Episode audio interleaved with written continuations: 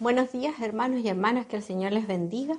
Les invito a que juntos vamos a leer Hebreos 1 del 5 al 14. Yo lo tengo en versión NBI.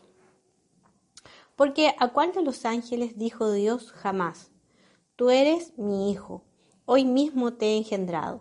Y en otro pasaje, yo seré su padre y él será mi hijo.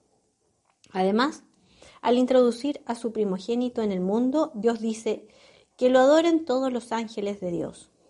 En cuanto a los ángeles, dice, Él hace de los vientos sus ángeles y de las llamas de fuego sus servidores. Pero con respecto al Hijo, dice, Tu trono, oh Dios, permanece por los siglos de los siglos, y el cetro de tu reino es un cetro de justicia. Has amado la justicia y odiado la maldad. Por eso Dios, tu Dios, te ha ungido con aceite de alegría exaltándote por encima de tus compañeros. También dice, en el principio, oh Señor, tú afirmaste la tierra y los cielos son la obra de tus manos. Ellos perecerán, pero tú permaneces para siempre. Todos ellos se desgastarán como un vestido. Los doblarás como un manto y cambiarán como ropa que se muda, pero tú eres siempre el mismo y tus años no tienen fin. ¿A cuál de los ángeles dijo Dios jamás, siéntate a mi, derecha hasta que ponga a tus enemigos por estrado de tus pies? ¿No son todos los ángeles espíritus dedicados al servicio divino, enviados para ayudar a los que han de heredar la salvación? Oremos al Señor. Padre, te damos muchas gracias por la oportunidad que tú nos das de poder reflexionar juntos y y darte gracias, Señor, por este tiempo. Gracias porque tu palabra nos alumbra y nos guía, Señor, y nos ayuda a conocerte más. Dirígenos, transforma, eh, que tu Espíritu Santo transforme nuestras vidas, que tu Espíritu Santo nos dirija en esta reflexión y que ayude, Señor, en nuestros pensamientos. En el nombre de Jesús. Amén. El sermón del domingo pasado iniciamos con este sermón, comenzamos con nuestra serie de reflexiones con la carta a los hebreos. Esta epístola refleja eh, un pensamiento del cristianismo temprano al finales del siglo I después de Cristo. Sus destinatarios probablemente son judíos creyentes en Jesús. La carta a los hebreos no nos indica o no nos da ninguna pista para determinar con certeza dónde se escribió, quién fue su autor o a quién iba dirigida esta carta. El escritor de Hebreo conocía el poder de las tradiciones y el legalismo que podían ejercer sobre el pueblo, que en muchas oportunidades era más fácil volver atrás, repitiendo rituales o estilos de vida que proveen más comodidad y son más tolerables en la sociedad la semana pasada estuvimos meditando acerca de las características de la revelación de Dios. Él había hablado de muchas maneras en el pasado, pero definitivamente o finalmente envió a su único Hijo y este, Jesucristo, es la fiel imagen de Dios y es la máxima revelación de Él. Hoy día vamos a continuar reflexionando con el tema de la, revelación. El autor no ha terminado y en estos versículos del 5 al 14 nos va a demostrar con argumentos que Jesús es el único Hijo de Dios y Salvador de la humanidad. El título de esta reflexión es Jesucristo eh, superior a los ángeles. Eh, con un método muy común en el cristianismo temprano, inicia este, esta argumentación para demostrarnos con evidencias que Jesucristo es el Mesías. ¿Y cómo es este método? Bueno, se apropia o relee los textos del Antiguo Testamento y explica el Antiguo Testamento con lentes de Jesucristo, con toda la argumentación que el Antiguo Testamento o las Escrituras eh, decían referente al Mesías y con esto daban evidencia de que Jesucristo era el único Hijo de Dios. La propuesta que tiene esta carta tiene rasgos muy interesantes. Es una cristología muy elevada y muy profunda. El texto que hoy día eh, leemos no, comienza citando siete referencias al Antiguo Testamento. Cinco pertenecen al libro de los Salmos, una es de los profetas mayores y una es de la Torá, que está en Deuteronomio. Cada uno de estos textos refuerzan las, las cualidades atribuidas a Cristo que ya el autor había mencionado en los capítulos eh, primeros de este capítulo 1, del 1 al 3. Además, el autor va a utilizar tres preguntas retóricas que le van a ayudar a organizar todos estos argumentos em, que están estas preguntas en el capítulo perdón, en el versículo 4, en el 5 y en el 13. El objetivo de este pasaje no es presentar una angelología. ¿Y qué es una angelología? Es un estudio acabado o con muchas características acerca de los ángeles. Es el estudio de los ángeles. No está hablando de ángeles, no está hablando de un estudio de ángeles, ni tampoco de un estudio de demonios. Está hablando de otra cosa. Está presentando argumentos suficientes para demostrar que Jesús es superior a los profetas y a sacerdotes, a los mensajeros y a cualquier sacrificio ofrecido a Dios. Jesucristo es superior a toda la historia y al sistema religioso de Israel. Pero tal vez ustedes se va a preguntar por qué es tan importante explicar que Jesús es superior a los ángeles. Bueno, en la tradición judía se veía a los ángeles como hijos de Dios como mediadores de la ley. Eh, en la religión popular se consideraban a los ángeles como seres extraordinarios, inferiores a Dios. En estos versículos se va a hacer un, contraste muy marcado eh, entre los ángeles como servidores de Dios que realizan servicios secundarios y Jesucristo, el Hijo de Dios, que tiene superioridad en su naturaleza y en su obra. Como ya he mencionado, Hebreos va a citar estos textos del Antiguo Testamento para demostrar que Jesús es el único y es superior a cualquier ángel. De tres maneras, o si lo podríamos decir, podríamos argumentar y, darnos cuenta de que agrupa estos argumentos de una manera muy especial. Primero, va a, a decirnos que la salvación llega por Jesús. El tiempo de la justicia y de la paz había, había sido inaugurado con la llegada de Jesucristo. Este hecho no llegó a la humanidad por los ángeles, sino que por medio de su Hijo Jesús. Y hay algo interesante. Eh, Dios puede llamar a, a personas, a seres humanos, hijos e hijas. Pero solamente existe y recibe el nombre uno solo, y uno es honrado como mi hijo, y ese es Jesucristo. Lo segundo es que los propósitos de Dios se exponen en la ley y sus profetas, llegando a la plenitud y a su punto final con la manifestación de Jesucristo. Y lo menciona de una manera que todas las cosas, toda la creación, todo lo que hay, ha sido creado por Él y para Él. Es el Mesías quien realiza los planes de Dios a la perfección. No hay otra persona que va a realizar estos planes de Dios. Y en lo tercero es que Jesús es el Señor que es glorificado y exaltado. Con este argumento se indicaba que Jesús ejerce su autoridad como Mesías. Entonces, jamás ningún ángel podría ser el Mesías esperado por Israel. Con esta argumentación, con esta exposición, con esta relectura de estos, de estos textos del Antiguo Testamento, va a proponerle a los judíos a seguir a Cristo y no mirar atrás en sus tradiciones, no hacerse judíos. ¿Por qué?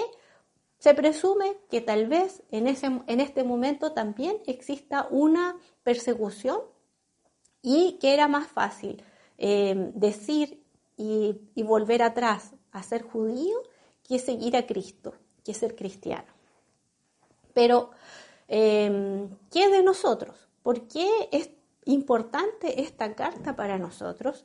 ¿Y, por qué eh, si nosotros somos cristianos, no, somos judíos, no estamos luchando tal vez con tradiciones judías en nuestra vida? Bueno, la carta nos ayuda y nos enfrenta a nuestras propias tradiciones como cristianos. Nos hace pensar en nuestras prácticas religiosas, em, estas que nos decimos que están alrededor de Cristo, pero que son más importantes que Jesús. Con esto quiero decir que no podemos someter a Jesucristo a fórmulas y a tradiciones religiosas. En oportunidades los cristianos pecamos con soberbia, porque nos centramos, como dice el pastor Javier, en lo periférico, eh, pero no en lo importante. Y con esto hay un ejemplo muy práctico que, me está, que quería eh, eh, decirles. cuando comenzamos en nuestra relación con, con Jesús, en nuestros primeros años de cristianos, cristianas, em, comenzamos a orar, ¿cierto? Y eso eh, es una de las primeras cosas que eh, nosotros comenzamos a aprender. Y comenzamos a darnos cuenta de, determinadas frases que son claves en estas oraciones, em, cómo tenemos que em, decir, qué le tenemos que decir al Padre, cómo cómo relacionamos esta, esta oración con esta otra.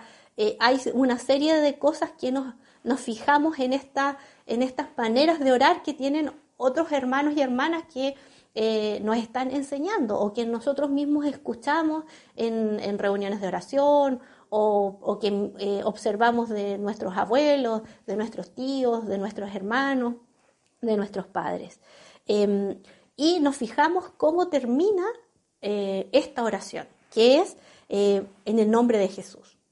Y, eso en muchas oportunidades es muy importante, em, porque si no terminamos la oración como en el nombre de Jesús, en muchas oportunidades yo pensaba, porque se me olvidaba, porque estaba aprendiendo, que mi oración estaba siendo inválida. Dios no la iba a escuchar, Jesús no, no estaba Jesús allí, Así que si yo no decía el nombre de Jesús, em, en el nombre de Jesús no era nada, era solo el viento. Pero hoy día, ¿es realmente importante la oración, las palabras que decimos eh, y cómo las ordenamos, si las repetimos de esta manera? ¿Habrá sido inválida esa oración de, de mis primeras relaciones con Dios? de mis primeras conversaciones con Dios? Creo que no. ¿Por qué? Porque lo importante de la oración es que nos acerca a Dios, que Jesús abrió este camino de comunicación em, verbal con Él. Jesús me perdonó, me salvó, nos salvó y nos abrió la puerta para relacionarnos con Dios en cualquier momento del día en cualquier escenario donde yo me encuentre, puedo hablar con Dios. Jesús me dio la libertad de acceder al Padre, de hablar con el Padre. Mis palabras son imperfectas, mis palabras tal vez no, no expresan todo lo que yo quiera decirle a Dios, pero Dios me ve y me conoce y sabe quién soy por Jesucristo, porque Él me ayudó porque Él está en medio de mi oración. Segundo, Jesucristo supera a la interpretación que podamos hacer del Antiguo Testamento. La lectura que nosotros realizamos del Antiguo Testamento no puede ser independiente o sin considerar a Jesús, porque Él es Dios mismo. Él nos va a enseñar y nos va a guiar en esta, interpretación. Sin Jesús corremos el riesgo de que sean normas muy rígidas. Y para esto otro ejemplo. La ley señalaba que no importa, que, que mm, no se podía estar cerca de un leproso, que ni siquiera se podía tocar, que si de, alguien de, nuestra de las familias estaba eh, contaminado o tenía esta enfermedad, debía ser alejado, había una serie de cosas que tenían que hacer, una serie de normas de limpieza del hogar, de la vivienda, de las personas, de los vestidos, muchas cosas, porque esto era impuro, esto contaminaba. Pero Jesús, siendo Dios, se acercó a los leprosos, los tocó y estableció una relación con ellos. La ley también decía que los pecadores y paganos eran impuros, que había que evitar estar con ellos. Nuestra, esa relación no era muy beneficiaria. Jesús, ¿qué hace cuando está em, como Dios mismo, encarnado? se sienta con ellos, come con ellos y nuevamente establece una relación, los acerca al Padre. Entonces debemos tener mucho cuidado porque nosotros no somos judíos y la lectura que hacemos de los textos del Antiguo Testamento siempre debemos considerarla a la luz de las enseñanzas de Jesús. Él es la perfecta revelación de Dios. Podemos citar muchos textos del Antiguo Testamento. Podemos citar de memoria los mandamientos, pero las enseñanzas que dio Jesús acerca de los mandamientos son los que nos, me van a ayudar a comprender de manera eh, más eficaz estos textos del Antiguo Testamento. Fíjense en algo como eh, que lo vimos en, algún momento. Jesús cuando habla acerca de, no matar, amplía esta ley todos, pensaban que no matar solamente era con un arma eh, o físicamente, el asesinar. Pero Jesús lo amplía. Jesús lo amplía a cualquiera que ofende a alguien, ya está matando. ¿Se dan cuenta? Jesús nos explica y nos enseña esta perfecta revelación de Dios. ¿Cómo tiene que ser esto, esta relación de Dios? Las escrituras son documentos que registran la revelación de Dios, la historia de Dios. Pero Jesucristo es la máxima revelación de Dios. Y en este sentido, hay oportunidades que la Biblia llega a ser objeto de fe. Es la Biblia la que me trae la fe. Pero nuestra fe debe estar en Jesucristo en su muerte y en su resurrección, resurrección, perdón, demuestra que Él es el Mesías, el único Hijo de Dios. Es Jesucristo el que me ayuda y me acerca al Padre. La, la Biblia, la palabra de Dios, me, me ayuda porque están los textos escritos, pero la fuente de mi, de mi fe, lo que me acerca a Dios, es Jesucristo, el creer en Jesucristo. En conclusión, la presencia de Cristo como Dios encarnado en la historia es un hecho que marcó un antes y un después. Los cristianos de finales del siglo I deben entender que Jesús es superior a todo sistema religioso, a toda tradición, por más que digan que los ángeles sean eh, importantes, toda creencia del pasado debe em, salir, debe romperse. El desafío para nosotros hoy día, los cristianos y cristianas, es advertirnos de estas formas religiosas, de estas maneras y creencias que pueden ser em, grupos de personas que con sus creencias, en lugar de acercarnos a Dios, nos alejan Debemos recordar que hay un solo Salvador y Señor, Jesucristo. Los argumentos que puedan parecernos muy espirituales, eh, muy religiosos, pero nos engañan porque en lugar de acercarnos a Dios, nos alejan de Dios. Debemos mantenernos firmes en nuestro compromiso con la fe puesta en Jesucristo y permanecer en el camino que Él nos muestra. Él día a día está ahí para ayudarnos y guiarnos. Oremos al Señor. Señor, damos muchas gracias por esta oportunidad de reflexionar, de aprender, de examinarnos. Señor, y cada día, Señor, nos damos cuenta que si tú no estás en medio de nuestras vidas gobernándolas, es imposible. Es imposible seguirte. Y, por eso es que te pedimos que tú nos guíes, que tú nos ayudes, que tú renueves nuestra, nuestras fuerzas, que nos animes si estamos desanimados en el caminar contigo. Señor, que tú estés em, renovando nuestro pensamiento, renovando, Señor, em, nuestra lectura, Señor, de tu palabra, nuestra manera, Señor, de comprenderla. Eh, Señor, tus enseñanzas cada día nos enriquecen, cada día nos fortalecen, cada día nos animan. Y es por eso, Señor, que cada día necesitamos estar más cerca tuyo. Es por eso que necesitamos más, Señor, de ti. Ten misericordia. Ayúdanos y guíanos. En el nombre de Jesús. Amén.